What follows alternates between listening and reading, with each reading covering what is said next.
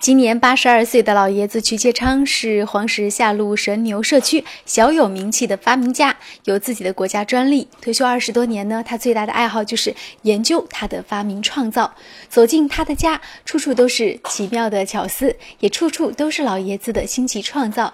这不啊，最近老爷子又有新的发明创造了，那就是高楼火灾逃生器。接下来呢，我们就跟随记者李姐去去老家里了解一下，请听新闻故事：八十二岁的发明家爷爷。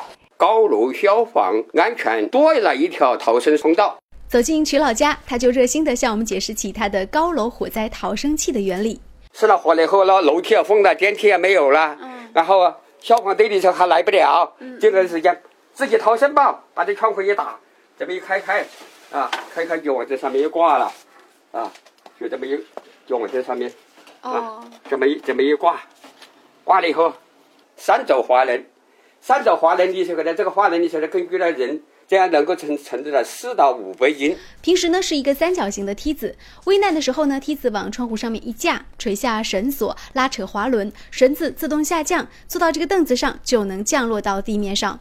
曲老反复实验，做了三个大小不同的模型，而最神奇的是，这些模型材料都是一些废弃物品加工而成的。我为什么都是些木头的啊、塑料的这些可加工方便一点的呢？我不需要很多的设备机件。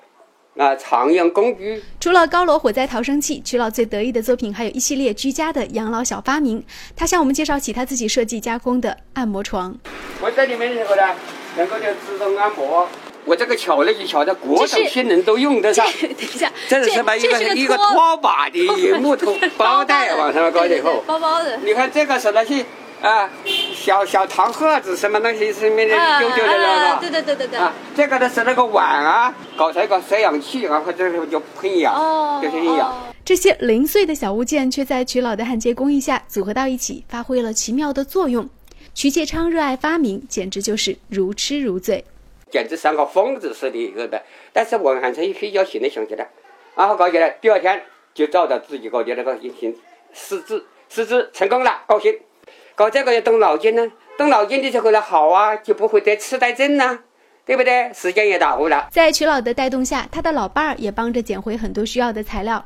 这个不大的家里塞得满满当当，到处都是奇妙的创造，就连家门口的走道里都变成他们夫妻俩的小花园。然后每年搞搞绿色屏障，啊，哦，对吧？每年又有收成，辣椒啊，花呀，你看这个选拔，马上一吃一下。自己还吃不完，给楼上楼下都有那个。辣椒。小小西红柿。而很多人不知道的是，瞿介昌是抗美援朝的老兵，曾经走过天安门广场，见过毛主席。他说年纪大了，可是想为国家做点事的愿望一直都在。坦克兵在北京部队受过毛主席演约三四次，共产党教育了我一生。